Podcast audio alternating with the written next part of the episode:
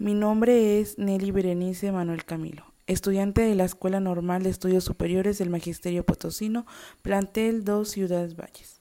Y en el siguiente audio les narraré mi cuento titulado Mi amiga imaginaria. Había una vez una niña llamada María. Tenía seis años y vivía con sus papás en una casita de madera en un lugar muy tranquilo, rodeado de árboles, con un clima muy fresco. Solía jugar a las comiditas en una casita que le habían construido al pie de un árbol, en donde pasaba la mayor parte del día. Un día sus papás notaron que se encontraba hablando sola y realizaba movimientos con las manos o señalaba ciertas cosas. En este momento se acercaron y le preguntaron Hija, ¿con quién estás jugando? Con mi amiga Jessie. Estamos tomando café. Está sentada en la silla enfrente de mí. ¿Qué no la ves, mamá? Pero aquí no hay nadie, María. Mejor ya vete a lavarte las manos para que almuerces. Los papás de María se fueron a la cocina mientras María se quedó a despedirse de su amiga imaginaria. Y ella le decía que aún no se fuera, que quería seguir jugando o que volviera de nuevo a la casita de juegos.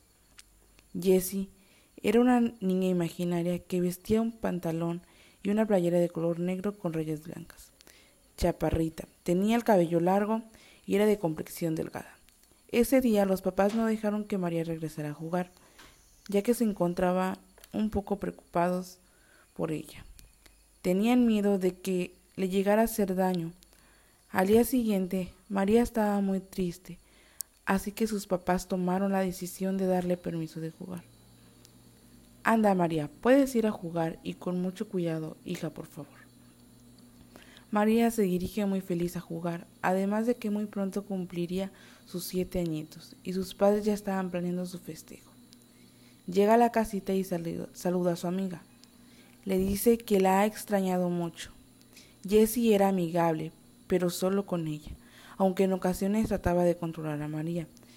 En esta ocasión le dijo que debía de desobedecer a sus padres y salir a jugar aunque no le dieran permiso.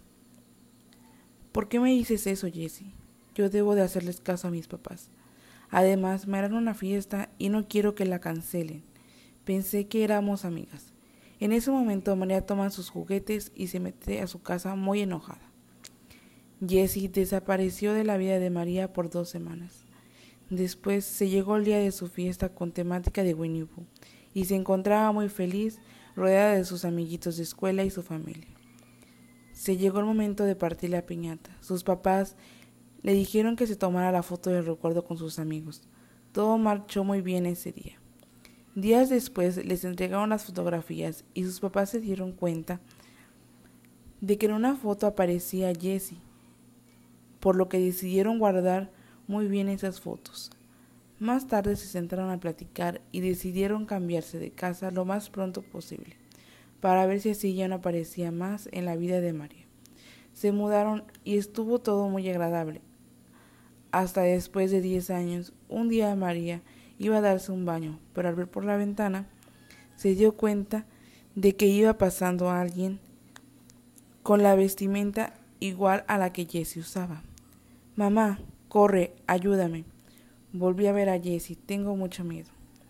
En ese tiempo María ya tenía 17 años. La mamá no sabía qué hacer, así que al día siguiente la llevó con un curandero y le dijo que esa niña con la que jugaba y que pensaba que era imaginaria era en realidad el alma de una niña que se había ahorcado en uno de los árboles de donde vivía María anteriormente y que aún no podía descansar en paz. Fin.